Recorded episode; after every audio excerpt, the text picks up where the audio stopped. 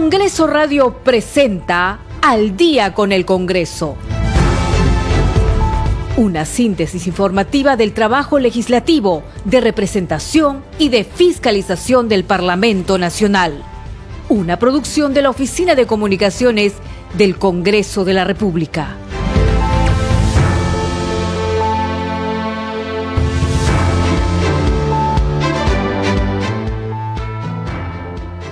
Siete de la noche con 00 minutos. ¿Cómo están? Muy buenas noches. Bienvenidos al programa Al Día con el Congreso. Les saluda Danitza Palomino y estas son las principales noticias del Parlamento Nacional.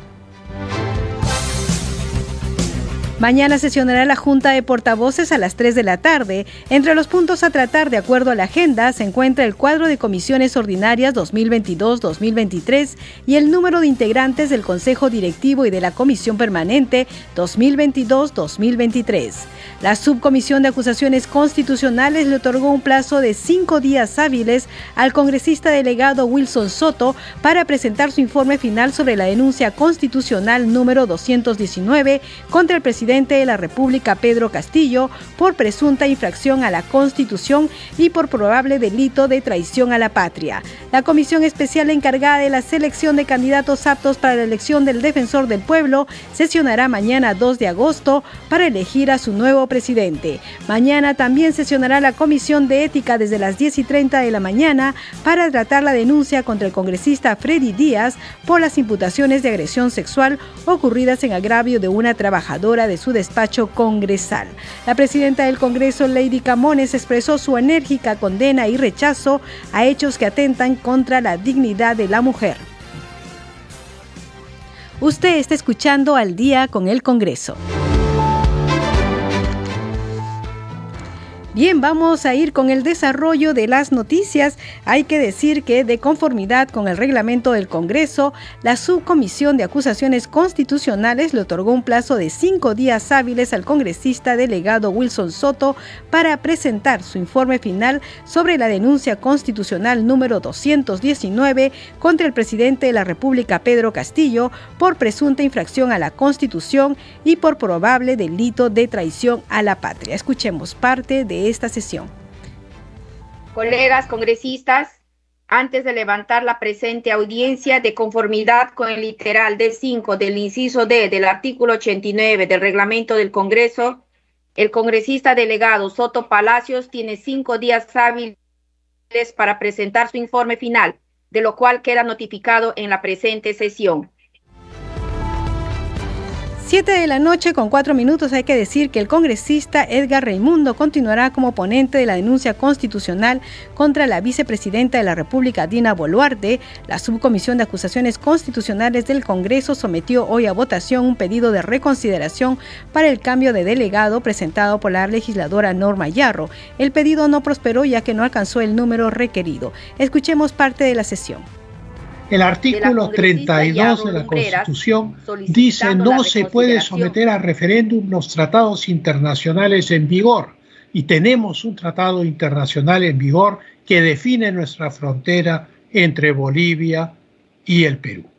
Por lo tanto, la propuesta del presidente Castillo es ultravires, esto es, más allá de las facultades y los poderes que la Constitución le dan.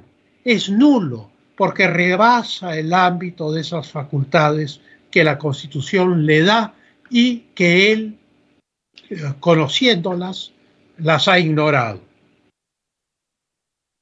El punto central es que no es la propuesta de referéndum el hecho ilícito.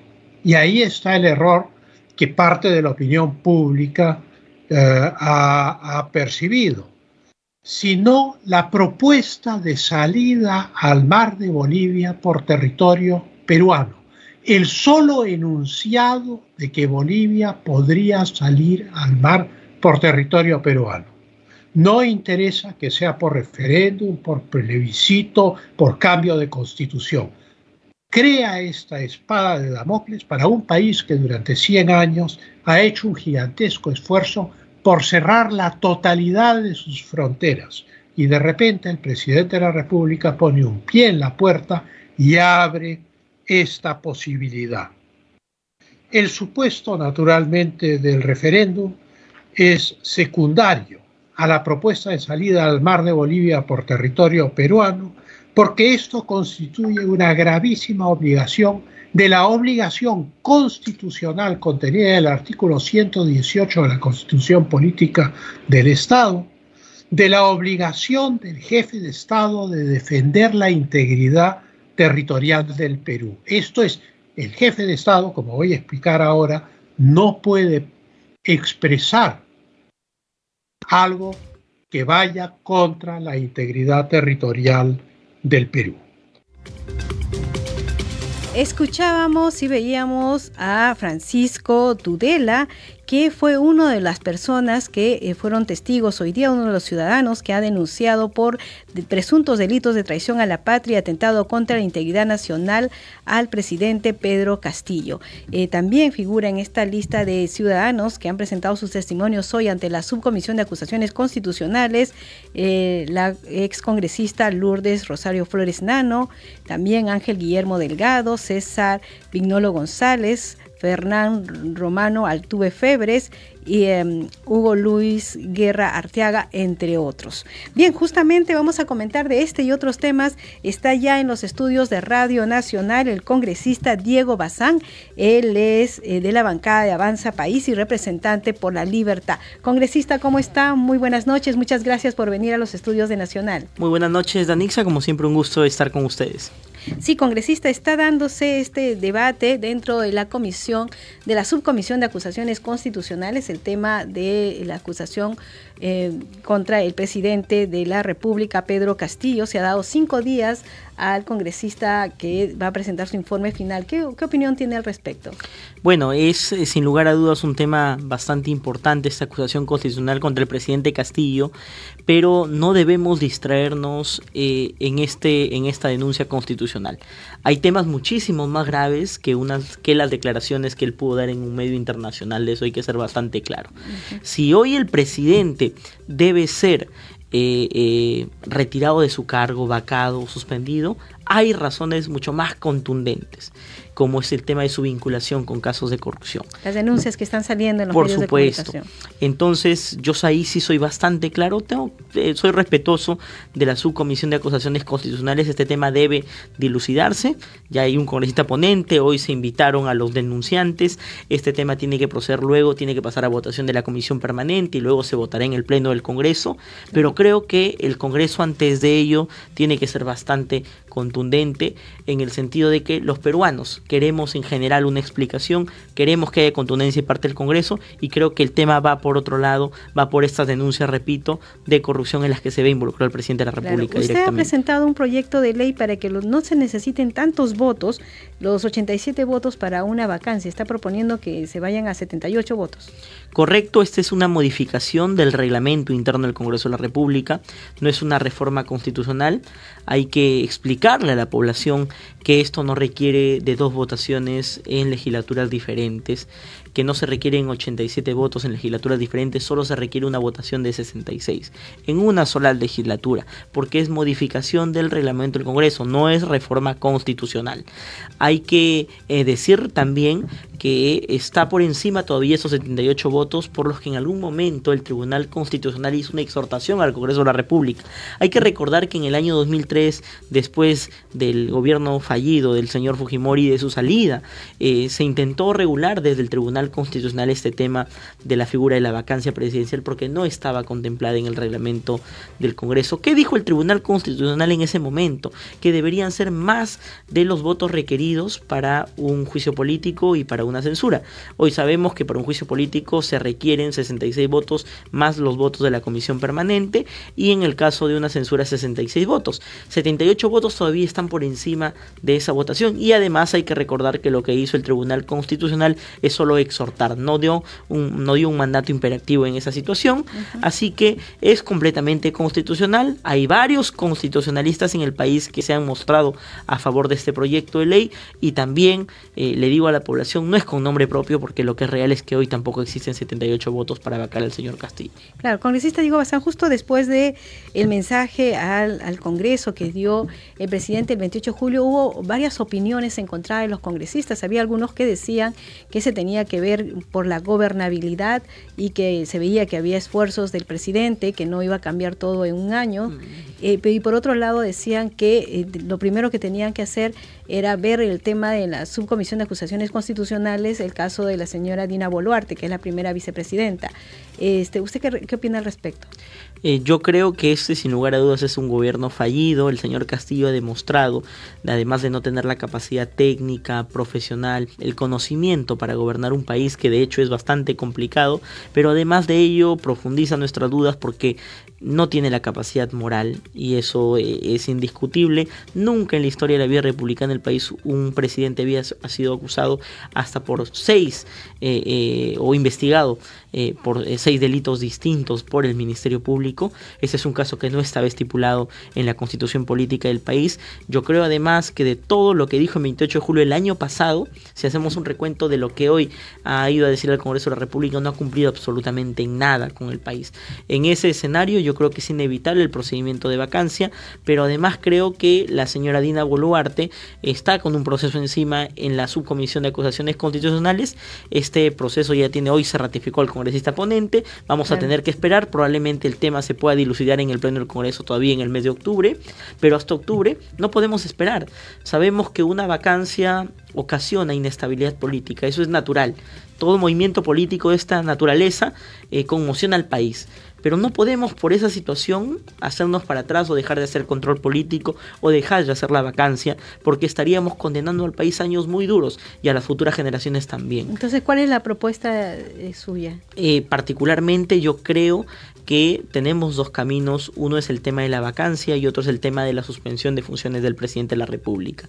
Suspensión de funciones, ¿por qué? Porque el artículo 114 de la Constitución nos dice que un presidente de la República que esté inmerso en un proceso judicial puede ser suspendido. Pero en, ¿por qué decimos un proceso judicial? Porque hay que recordar que tiene cinco investigaciones en el Ministerio Público, que él incluso en algún momento su abogado le pidió a un juez que determine si es constitucional o no que se le investigue. El juez determinó que sí era constitucional. Si esto no es, una, eso no es un proceso judicial, entonces ¿qué es?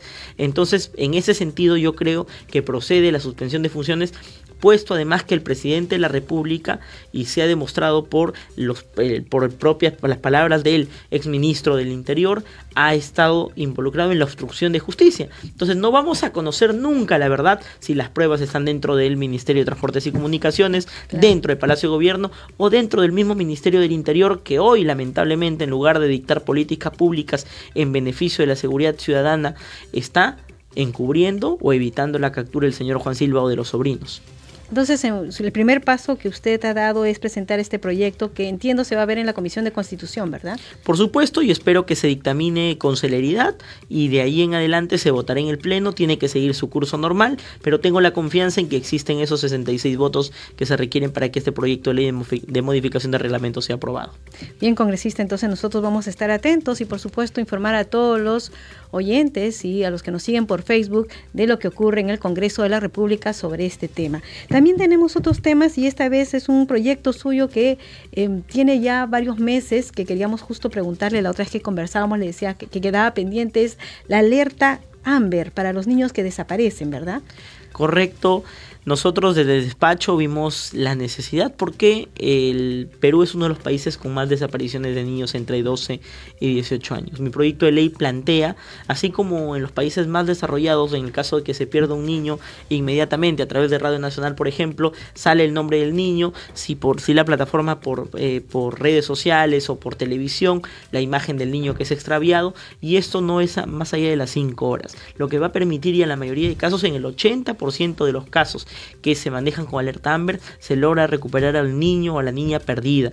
Esta situación nos va a ayudar mucho a recuperar a todos estos niños que finalmente nunca los encontramos, entonces y necesitamos que esto sea a través de un proyecto de ley porque en estos momentos realmente la función de una persona desaparecida en el país se encuentra difuminada en varios ministerios y nadie asume la verdadera responsabilidad y cómo encontrar también a estos niños. ¿Y cuál, en, qué, en qué estadio está ahora su proyecto? El proyecto ya está dictaminado este, en la, comisión de, me parece, descentralización. Espero que ya se pueden, puede entrar al debate en el Pleno en las próximas semanas. Hay que esperar que se instale esta bueno, ya estamos en esta legislatura, pero hay que esperar que también se instale en comisiones y se convoque un Pleno donde se van a finalmente debatir este tipo de proyectos de ley. ¿Y usted cuál, cuál, para usted cuáles son las prioridades de esta legislatura que ya empieza con la congresista Lady Camones como presidenta del Congreso? Yo creo que la agenda, muchos hablan de que la agenda debe enfocarse en el tema de la vacancia. Yo creo que sí es una prioridad, pero no está en las prioridades eh, iniciales, que deben ser atención, por ejemplo, de proyectos vinculados al tema de agricultura, atención inmediata a nuestros agricultores que están completamente en crisis producto de la compra de fertilizantes, en legislar en favor de la seguridad ciudadana y en la lucha contra el hambre en estos momentos en las familias más vulnerables del país. Yo creo que hemos legislado de manera responsable, sí, lamentablemente la sartén no tiene por el mango, la tiene el Ejecutivo. Hay que recordar que de todos los proyectos que hemos, eh, más de 320 proyectos que hemos eh, eh, hecho autógrafas de ley en, estos, en este año, en esta legislatura, lamentablemente la mayoría no ha sido reglamentada por el Ejecutivo. Por ejemplo, para muestra un botón, la Comisión de Agricultura eh, ha, hecho autógrafas, más de 60 autógrafas, de las cuales solo 20 han sido reglamentadas. Esto es lamentable, esperamos que asuma responsabilidad el Ejecutivo, pero si no tenemos ministros o directores nacionales a la altura de las circunstancias de los problemas que tiene el país, muy poco vamos a poder avanzar. Congresista, usted siempre ha, mostrado preocupación por el tema de seguridad ciudadana y esta vez nos vamos a la libertad, que es su región. Usted ha hecho varias reuniones justamente con este tema. ¿Cómo se ha avanzado en tema de seguridad ciudadana? Lamentablemente, y vuelvo siempre a recalcar, el Ministerio del Interior el día de hoy no está preocupado en definir políticas públicas eh, en favor de la seguridad ciudadana, en favor de la población, está más preocupado en proteger realmente a los sobrinos, al señor Juan Silva, y en esa circunstancia la Policía Nacional, que es la institución tutelar en el tema de seguridad ciudadana se encuentra prácticamente en abandono. Para muestra un botón, recorramos las comisarías de las, de las regiones del país y veamos que las comisarías no tienen más de uno o dos patrulleros para poblaciones de alrededor de 100.000 personas. Eso es lamentable porque si no le damos las herramientas necesarias a la policía, no va a poder actuar en contra de la delincuencia y muchas veces la delincuencia le gana espacio. Vemos que están mal implementados, no tienen uniformes, no tienen ni siquiera balas la policía y lo peor de todo es que en regiones, por ejemplo, como la Libertad, donde tenemos dos grandes problemas que son el crimen organizado, pero producto de qué? Del narcotráfico, porque la libertad y muchas regiones del país son rutas de narcotráfico, eso nadie lo dice, y además producto de la minería ilegal que contrata al, crimen organizado y, y, son parte cómplice, y obviamente por eso vemos también que el crimen organizado cada día avanza mucho más. Y desde este tema, desde el Congreso, ¿qué es lo que se ha aportado en este año o qué es lo que se piensa aportar en, en, esta legislatura que inicia? Eh, tenemos que ser bastante drásticos, por ejemplo, con el tema de minería ilegal legal, informal. Por ejemplo, desde el Congreso de la República estamos aprobando proyecto de ley de formalización. Tenemos además que ser bastante drásticos y ver, desde el Congreso de la República una, una reforma al Código Procesal Penal para que puedan dictarse de manera célere estas, eh, eh, eh, estos procedimientos. Hemos visto bastante voluntad por parte del Poder Judicial, por ejemplo, en las famosas unidades de fragancia delictiva. Se ha inaugurado en la región La Libertad la primera unidad de fragancia delictiva todo el país, que en menos de tres días un delincuente va a poder ya estar purgando condena. Entonces, esta unidad se tiene que replicar en todas las regiones del país. Así no tendremos a delincuentes que lamentablemente gozan de impunidad o que un juez determina que porque las cárceles están abarrotadas, eh, no se le puede dictar sentencia. Y otro tema importante es que desde el Congreso debemos exigir y exhortar a que el Ejecutivo construya por lo menos 10 penales más, porque hoy lamentablemente los penales, los delincuentes están hacinados y resultan siendo escuelas del crimen. ¿Y ahí el presupuesto? Estamos seguros que hay el presupuesto. Indudablemente ahora se ha aprobado en la Comisión de Presupuesto, por ejemplo, 3.500 millones de soles para bonos de asistencia familiar. Eso quiere decir que existe el presupuesto. Hay el presupuesto para hacer grandes proyectos de envergadura a nivel nacional. En este año no se ha inaugurado ni un solo proyecto de envergadura a nivel nacional. Estamos reclamando desde la región de la Libertad, por ejemplo, el trave de la tercera etapa de Chavimochic. Estamos eh, reclamando esos proyectos que se necesitan porque hay que recordar que el movimiento económico de un país no solo se debe a la parte privada, sino también al shock de inversiones que viene de parte del Ejecutivo. Bien, congresista Diego Bazán, muchísimas gracias por estar aquí en la entrevista en Radio Nacional. ¿Algo más que usted quisiera agregar? Bueno, decirles, eh, agradecerles por la entrevista y decirles a la población, no solo de la región La Libertad, sino de todo el Perú que nos escuchan, que el Congreso de la República hay buenos congresistas que están trabajando, legislando, representando y haciendo control político de manera responsable. Que tengan la confianza en que estamos verdaderamente preocupados por el país y vamos a tomar acciones en las próximas semanas. Muchas gracias. Bien, nosotros estaremos informando, por supuesto. Gracias. Muchísimas gracias, congresista Diego Bazán. Él es representante de la bancada de Avanza País y de la región La Libertad. Bien, vamos a decirles que hoy eh, que mañana a las 10 y 30 de la mañana se elegirá al presidente de la Comisión Especial de Selección de Candidatas o Candidatos Aptos para la elección del Defensor del Pueblo. Tenemos más información con nuestro compañero Carlos Alvarado. La Comisión Especial de Selección de Candidatos Aptos para la elección del Defensor del Pueblo elegirá a su presidente este martes 2 de agosto a las 10 y 30 horas. La sesión ha sido convocada de manera presencial en la sala Francisco Bolognesi del Palacio Legislativo y también de forma virtual. Como se recuerda, el Pleno del Congreso acordó el sábado 30 de julio último modificar la relación de integrantes de ese grupo de trabajo. El legislador Manuel García Correa de la bancada Alianza para el Progreso reemplazará al congresista Freddy Díaz Monago. Señores congresistas, se va a dar cuenta de una modificación del cuadro de comisiones especiales. Señor relator de lectura. Modificación del cuadro de comisiones especiales. Comisión especial encargada de seleccionar a los candidatos a defensor del pueblo. Sale el congresista Díaz Monago e ingresa el congresista García Correa. Grupo parlamentario Alianza para el Progreso. Si no hay oposición por parte de ningún señor congresista, se dará por aprobada. La modificación ha sido aprobada.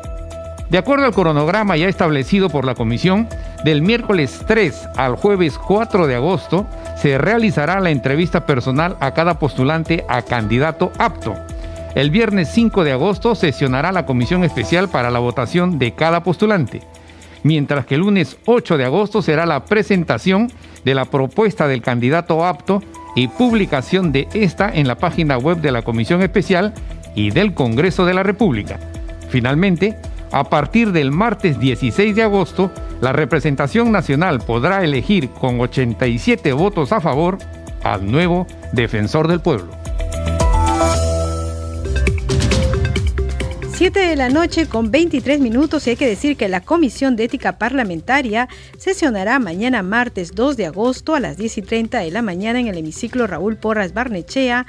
En la orden del día figura la denuncia de oficio contra el congresista Freddy Ronald Díaz Monago por las imputaciones de agresión sexual en su contra en agravio de una trabajadora de su despacho congresal. Hay que decir al respecto que la presidenta del Congreso, Lady Camones Soriano, expresó su enérgica condena y rechazo a, a hechos que atentan contra la dignidad de la mujer.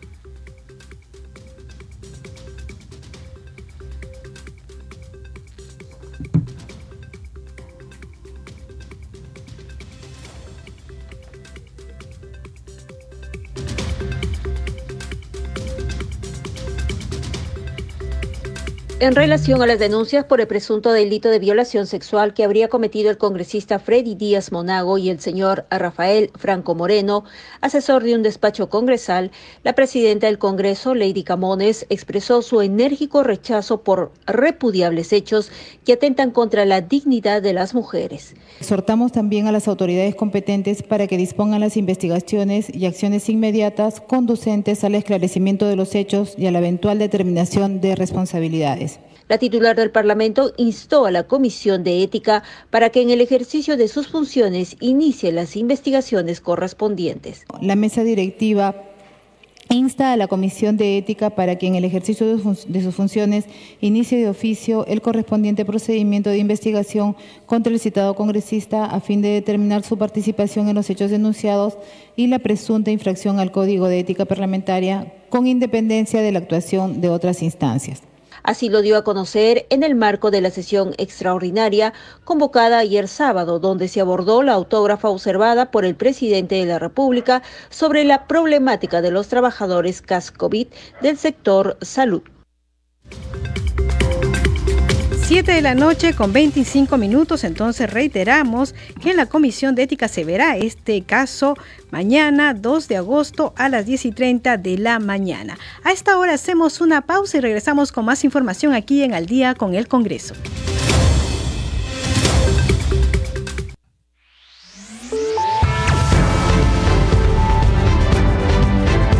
Continuamos en Al día con el Congreso.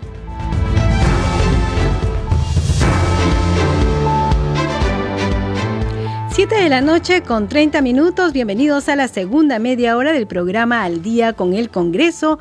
Los estamos acompañando en los controles Rafael Cifuentes, en la transmisión por Facebook vía streaming Alberto Casas y en la conducción Danitza Palomino. Vamos con los titulares.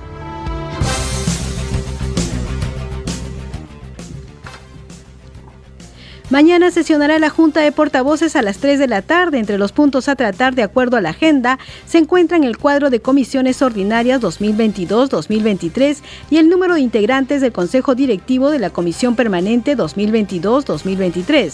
La Subcomisión de Acusaciones Constitucionales le otorgó un plazo de cinco días hábiles al congresista delegado Wilson Soto para presentar su informe final sobre la denuncia constitucional número 219 contra el presidente de la República, Pedro Castillo por presunta infracción a la Constitución y por probable delito de traición a la patria.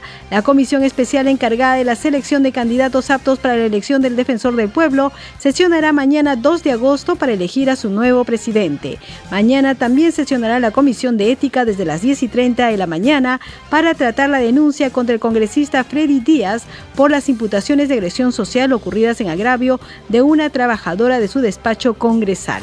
La presidenta del Congreso, Lady Camones Soriano expresó su enérgica condena y rechazo a hechos que atenten contra la dignidad de la mujer. Usted está escuchando al día con el Congreso. Bien, y mañana sesionará la Junta de Portavoces. La presidenta del Congreso de la República, Lady Camones, convocó a la sesión de Junta de Portavoces este martes 2 de agosto a las 3 de la tarde, a la cual se podrá asistir presencialmente en la Sala Grau de Palacio Legislativo o virtualmente en la plataforma de sesiones del Congreso. Como primer punto de agenda, se elaborará el cuadro de comisiones ordinarias para el periodo anual de sesiones 2022-2023, que consta de 24. Enseguida se determinará el número de integrantes del Consejo Consejo Directivo y de la Comisión Permanente 2022-2023. De acuerdo con el artículo 34 del reglamento congresal, el Pleno del Congreso aprobará el cuadro de conformación de comisiones dentro de los cinco días hábiles posteriores a la instalación del periodo anual de sesiones en el mes de julio, con excepción de la Comisión de Inteligencia que se elige por todo el periodo parlamentario. Dicho cuadro es propuesto por el presidente Previo acuerdo del Consejo Directivo, en su conformación tanto de miembros titulares y accesitarios, se respetan en lo posible las propuestas remitidas por los distintos grupos parlamentarios. Bien, vamos ahora con otra noticia y es que ustedes saben que se realizó la sesión solemne el día 28 de julio en el Congreso de la República cuando el presidente Pedro Castillo fue, fue a dar su mensaje al Congreso. Tenemos un informe al respecto. Con el quórum reglamentario se inicia la sesión solemne del Pleno del Congreso de la República. Las fiestas patrias tienen un marco especial en el Congreso. La sesión es solemne. Se inicia con el registro de asistencia. Como siempre, el peruano del milenio, Miguel Grau Seminario, es el primero en ser llamado a diferencia de los plenos habituales, tiene como tema exclusivo escuchar el mensaje del presidente de la República, quien rinde cuentas ante el Parlamento, tal como lo establece el artículo 118 de la Constitución. Por ser el Día de la Patria, el protocolo cambia. Se designa a un congresista para dar lectura al acta de la jura de la Independencia Nacional, encargo que este año recayó sobre la congresista Carol Paredes. Se dispone además la designación de dos comisiones parlamentarias, una de invitación y otra de recibo. La primera se dirige a Palacio de Gobierno e invita al mandatario a brindar su mensaje y la segunda se encarga de recibirlo en las puertas del Congreso y lo acompaña a su ingreso. Este año, ambas comisiones fueron lideradas por Alejandro Soto y Alex Paredes, respectivamente. Ya en el interior del hemiciclo se procede al saludo entre el presidente de la República y la titular del Congreso. De inmediato se escucha el himno nacional. Una vez terminado, el mandatario da lectura a su mensaje, el cual debe ser distribuido a los legisladores. Al término, la máxima autoridad del Poder Legislativo le agradece e invita a abandonar el hemiciclo. Finalmente, y tal como ocurrió el último 28 de julio, la presidenta del Congreso, Lady Camones, procede a levantar la sesión. 7 de la noche con 35 minutos y el Pleno del Congreso de la República aprobó por insistencia y por mayoría la autógrafa de ley que autoriza excepcionalmente y por única vez en el marco de la emergencia sanitaria el cambio de contrato CAS-COVID a contrato CAS al personal asistencial en el sector salud. Una de las congresistas que presentó los proyectos, ustedes saben que se unen varios, varios proyectos, es la congresista Silvana Robles de la bancada de Perú Libre, quien ya está en comunicación con nosotros. Congresista Silvana Robles, muy buenas noches, bienvenida al programa muy buenas noches, con toda la alegría de dirigirme al público en este día. En esta noche, perdón. Sí, congresista, si nos puede explicar eh, cuántas personas van a resultar beneficiadas con este cambio de contrato CAS COVID, que era un, CAS temporal, para un CAS regular.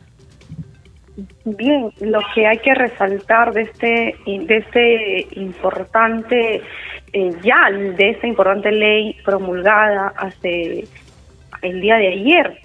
Bueno, hay que resaltar, reitero, que la continuidad de este personal asistencial y administrativo bajo la modalidad de contrato escas regular, debido a que ellos pues han laborado durante toda la pandemia eh, bajo una modalidad y no bajo un decreto de urgencia también emitido por por el Ministerio de Salud, considero que es justicia lo que han podido encontrar eh, los trabajadores eh, a nivel nacional. Hay que tener en cuenta que esto va a ayudar en el cierre de brechas de recursos humanos en este sector tan importante de nuestro país. Eh, recordemos que a la actualidad, a nivel nacional, existe un déficit importante de todos los profesionales de la salud, llámense médicos, enfermeras, obstetras, técnicos, en todas las áreas lo cual pues con este CAS regular eh, se estaría realizando un importante cierre de brechas, lo cual ayuda a que la población pueda ser eh, mejor atendida. Sí, congresista, este eh, proyecto, bueno, esta ley, fue esta autógrafa fue observada por el Poder Ejecutivo. Finalmente se aprobó en el Congreso por insistencia. ¿Usted a qué cree que se debió que lo observaran? Bien, si bien la reglamentación es un tanto tortuosa, se podría decir, debido a que, eh, como se puede evidenciar en la, en la autógrafo, en la autógrafa acarrea también no solo eh, a las instituciones dependientes del propiamente dicha del MINSA, sino también de las Fuerzas Armadas, policiales, así como también el de salud. El, la ampliación presupuestal o el hecho de que se siga manteniendo este presupuesto a nivel de las redes, gerezas, eh, unidades ejecutoras en general, implica pues que haya una reglamentación adecuada, motivo por el cual a la actualidad el MINSA ha brindado eh, no un comunicado donde la reglamentación todavía eh, está bajo la dirección de estas instituciones que acabo de mencionar, eh, por la premura también que pues hemos eh, desarrollado el proceso de la autógrafa y bueno, la insistencia y en este caso de la autógrafa que, que recayó en este último pleno.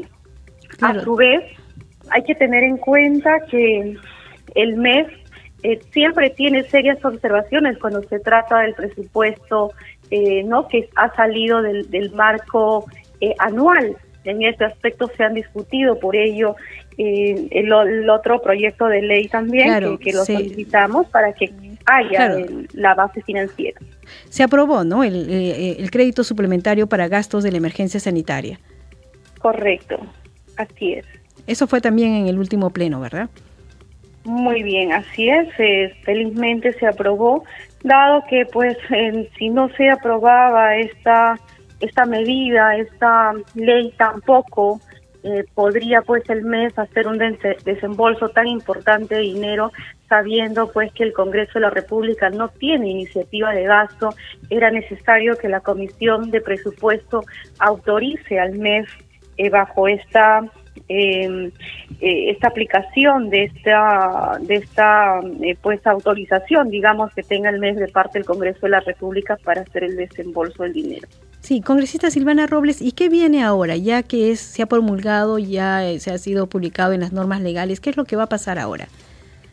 Bien, el día de hoy eh, hemos tenido bastantes trabajadores que están en esta modalidad y que pues han manifestado su incomodidad, puesto que a nivel nacional desde esta problemática se les ha quitado el, el huellero en sus, en sus asistencias y se entiende porque eh, las instituciones pues no han laborado los días eh, feriados, el fin de semana largo, y sin embargo nosotros sí hemos hecho lo propio justamente para evitar este tipo de inconveniente, pero el día de hoy eh, varios, eh, varios directores han manifestado que van a acogerse a la medida que ha eh, mencionado el Ministerio de Salud para poder eh, pues eh, allanarse, digamos, a esta nueva reglamentación y hay que tener en cuenta que lo que ha mencionado el MINSA es que para los meses de agosto y septiembre del, de este año las entidades se encuentran exoneradas del artículo 8 del decreto legislativo 1057, lo cual involucra pues un... Em, eh, una, digamos que, que estén bajo esta modalidad de contrato, ¿no? Entonces, es la tranquilidad que debe tener y desde aquí hago una invocación a los profesionales de la salud que se encuentran en este, en este trance. Se debe entender que esto es un proceso y que pues ya al tanto de la normativa los directores van a tener que reglamentar porque si bien en la, en la promulgación, en la ley propiamente dicha, se puede observar que deben tener un año como mínimo eh, no laborando bajo esta modalidad CAS-COVID, pero por ejemplo no se menciona si el año es puede ser interrumpido o tiene que ser ininterrumpido. Entonces es todo ella, todo ello en cuanto a la reglamentación que se tendrá que ver en este proceso, pero mientras el personal eh, puede seguir laborando hasta que se regularicen y pues ya se verá la modalidad de concurso en que estos se vayan a presentar. Bien, congresista Silvana Robles, usted es de la bancada de Perú Libre. ¿Y qué le pareció el mensaje del presidente Pedro Castillo? Y también queríamos preguntarle cuáles deben ser las prioridades de esta nueva mesa eh, directiva que preside la congresista Lady Camones. Bien, bueno, un mensaje con un trasfondo un tanto vacío, pero yo sí debo resaltar la autocrítica que inició eh, con la que inició el señor presidente, eh, donde asume que ha cometido errores y uno de los errores fue pues darle, brindarle la confianza a personas que realmente no lo merecían y tal como lo estamos viendo ahora, esto amerita la crisis política en la que vivimos a la actualidad. Y bueno, eh, el trasfondo, reitero, no ha tenido un digamos, una, un mensaje eh, alentador. Muy por el contrario, lo que hemos podido oír son cifras en algún momento salidas de un contexto y yo creo que el equipo técnico que acompaña al señor presidente debió de no de, trabajar más porque estoy segura que han hecho más cosas pero que no se ha podido evidenciar en el mensaje de la nación. Bueno, ¿Y sobre las prioridades de la mesa directiva?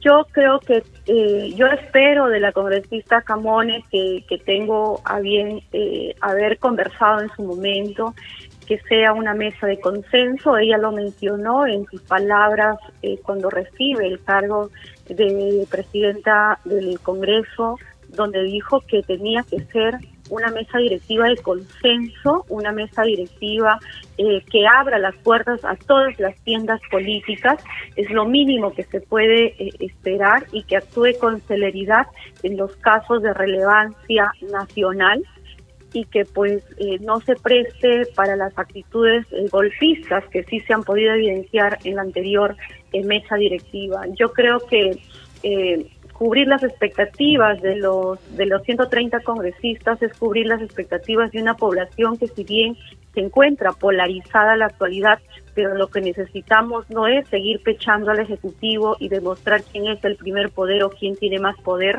sino aquí se trata de trabajar por el bienestar de toda una población que definitivamente está pidiendo tranquilidad para poder darle estabilidad política, económica y social sobre todo. Bien, congresista Silvana Robles, muchísimas gracias por atender la llamada de Al día con el Congreso. Estaremos en comunicación. Muy buenas noches. Muy buenas noches a todo el público. Gracias. Muchas gracias. Siete de la noche con 45 minutos. Vamos con nuestra siguiente secuencia. Congreso en redes. Esta hora de la noche tenemos información con nuestra compañera Perla Villanueva. Adelante, Perla. Muchas gracias Danitza por el pase. Vamos de inmediato con algunas de las publicaciones en el Twitter. Desde la cuenta oficial del Congreso del Perú, hashtag tu Congreso informa, citan a sesión de Junta de Portavoces para mañana martes 2 de agosto a partir de las 3 de la tarde. En un segundo mensaje también desde la cuenta del Congreso del Perú, también se está informando que mañana martes 2 de agosto desde las 10 y media de la mañana se elegirá al presidente de la Comisión Especial de Selección de candidatas o candidatos aptos para la elección del defensor del pueblo. Más información y se adjunta el link del portal institucional del Parlamento Nacional donde se encuentran todas las informaciones y las noticias generadas en el Congreso de la República. Vamos ahora con la publicación de la congresista Mari Acuña, quien informa que para evitar los cobros no autorizados, las empresas prestadoras de servicios deberán acreditar la contratación de estos servicios por parte de los usuarios, según dispone nuestra ley, dice la parlamentaria Acuña 31537 de defensa y protección al consumidor y se adjunta un diseño donde se está dando cuenta de la publicación de la ley de autoría de la congresista María Cuña en defensa del consumidor, la ley que busca evitar los cobros irregulares que aparecen en los recibos sin autorización expresa, considerando que los proveedores cuenten con pruebas que acrediten la contratación, como por ejemplo copias de los contratos o mediante grabación de la aceptación telefónica o virtual. Y por último, Danitza, la publicación de la cuenta en Twitter de la Comisión de Ética Parlamentaria que también está señalando que este grupo de trabajo sesionará mañana de manera extraordinaria para ver la denuncia de oficio contra el congresista Freddy Ronald Díaz Monago por las imputaciones de agresión sexual en su contra ocurridas en agravio de una trabajadora de su despacho congresal. Con esto cerramos, Danitza, las informaciones referidas a las publicaciones en las redes sociales, concretamente esta vez en el Twitter. Seguimos contigo en Mesa de conducción.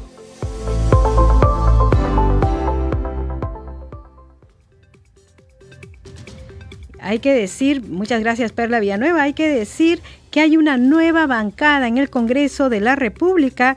Esta nueva bancada se llama Integridad y Desarrollo y justamente ellos han publicado en su cuenta de Twitter lo siguiente. Los congresistas Flor Pablo Medina, Susel Paredes, Héctor Acuña, Carlos Ceballos y Quique Alba Rojas hemos conformado la bancada Integridad y Desarrollo. Desde el Centro Democrático trabajaremos en las principales demandas regionales y reformas y sus ciudadanos que los ciudadanos necesitan. Bien, entonces una nueva bancada. Hay que decir que em, solamente quedan no agrupados los congresistas Carlos Anderson, Freddy eh, Ronald Díaz Monago, George Edward Málaga y Luis Raúl Picón Quevedo. Quedo, porque ya hay varias bancadas. Vamos a hacer un repaso de las bancadas que existen ahorita en el Congreso de la República. Está Fuerza Popular con 24 integrantes, Perú Libre con 16, Acción Popular con 14, Alianza para el Progreso con 11 integrantes, Bloque Magisterial de Concertación Nacional con 10 integrantes, tenemos Renovación Popular también con 10 integrantes, Avanza País, Partido de Integración Social con 9 integrantes, Perú Democrático con 6 integrantes, Podemos Perú con mm, seis integrantes, pero en realidad hoy día se ha retirado el congresista Enrique Wong, así que solamente quedan cinco integrantes. También, bueno, acabamos de mencionar, Cambio Democrático, Juntos por el Perú está con cinco integrantes, Somos Perú con cinco, Perú Bicentenario con cinco integrantes, Integridad y Desarrollo, esta nueva bancada con cinco integrantes y no agrupados son cuatro congresistas. Eh, hay que decir que justamente en estos días se va a ver la conformación de las comisiones y quienes presidirán estas comisiones. Tienen mucho que ver cuántos integrantes tienen las comisiones para que puedan ver eh, si presiden alguna comisión específica. Este es el momento en que se deciden las presidencias, la elección, quiénes van a estar en las comisiones. Nosotros, por supuesto, vamos a estarles informando de todo ello y cuando se instalen las respectivas comisiones de trabajo. A esta hora vamos con la agenda, la agenda de actividades programadas para mañana con nuestro compañero Josman Valverde. Adelante, Josman. Danitza, buenas tardes. Así es, eh, para dar cuenta de las actividades que se tienen previstas para mañana, martes 2 de agosto, en el Congreso de la República. Hay sesiones eh, de la Comisión de Ética Parlamentaria, por ejemplo, a partir de las 10.30. Eh, se trata de una sesión extraordinaria de la Comisión de Ética que eh, va a tener como punto de agenda la denuncia de oficio contra el congresista Freddy Díaz Monago por las imputaciones de agresión sexual en su contra y que han ocurrido en agravio de, la, de una trabajadora de su despacho congresal. Este tema va a ser visto desde las 10 de la mañana con 30 minutos y en esta sesión entonces se tiene previsto abordar esta denuncia de oficio. La reunión se va a desarrollar en el hemiciclo Raúl Porras Barreneche y también los parlamentarios van a poder participar de manera remota a través de la plataforma de Microsoft Teams. Hay otra reunión a la misma hora, eh, paralelamente, y va a sesionar esta vez en la sala Francisco Bolognesi la eh, Comisión Especial de Elección de Defensor del Pueblo. Esto en el marco de este cronograma que tienen que cumplir para la designación de eh, los candidatos aptos para la elección a defensor del pueblo, así que eh, también está prevista esta tercera sesión eh, ordinaria, la citación está colgada en el portal web, va a ser a partir de las 10 de la mañana con 30 minutos también, esto en la sala Bolognesi de manera presencial y de manera virtual por la plataforma Microsoft Teams.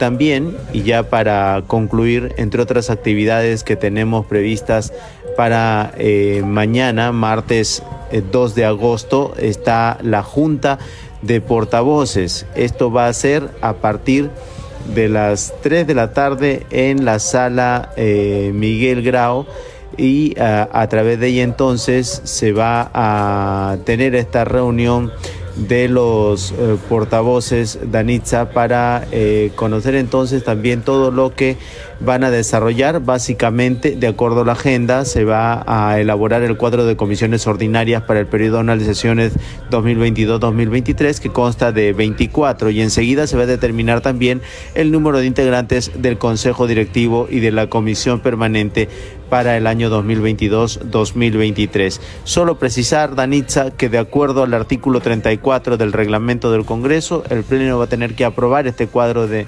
conformación de comisiones dentro de los cinco días hábiles posteriores a la instalación del periodo anual de sesiones en el mes de julio, con excepción de la Comisión de Inteligencia que se elige por todo el periodo parlamentario. La información entonces, volvemos contigo estudios para el desarrollo de más noticias. Adelante y buenas noches.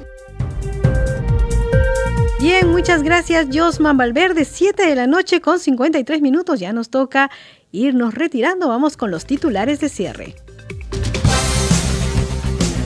Mañana sesionará la Junta de Portavoces a las 3 de la tarde. Entre los puntos a tratar, de acuerdo a la agenda, se encuentran el cuadro de comisiones ordinarias 2022-2023 y el número de integrantes del Consejo Directivo y de la Comisión Permanente 2022-2023.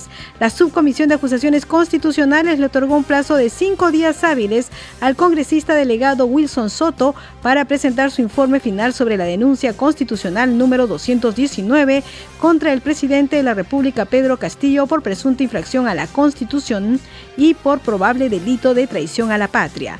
La comisión especial encargada de la selección de candidatos aptos para la elección del defensor del pueblo sesionará mañana 2 de agosto para elegir a su nuevo presidente. Mañana también sesionará la comisión de ética desde las 10 y 30 de la mañana para tratar la denuncia contra el congresista Freddy Díaz por las imputaciones de agresión sexual ocurridas en agravio de una trabajadora de su despacho congresal. La presidenta del Congreso, Lady Camones Soriano, expresó su enérgica condena y rechazo a hechos que atenten contra la dignidad de la mujer. Usted está escuchando al día con el Congreso. Bien, hemos llegado al final del programa. Queremos agradecerles a nombre de todo el equipo de Congreso Radio. Hemos estado en los controles Rafael Cifuentes, en la transmisión por Facebook vía stream Alberto Casas, que ya está de regreso. Bienvenido, Alberto. Y en la unidad móvil, Luis Escajadío. En la conducción, Danitza Palomino. Nos despedimos. Hasta mañana. Nos reencontramos a las 7 de la noche aquí en Radio Nacional. Buenas noches.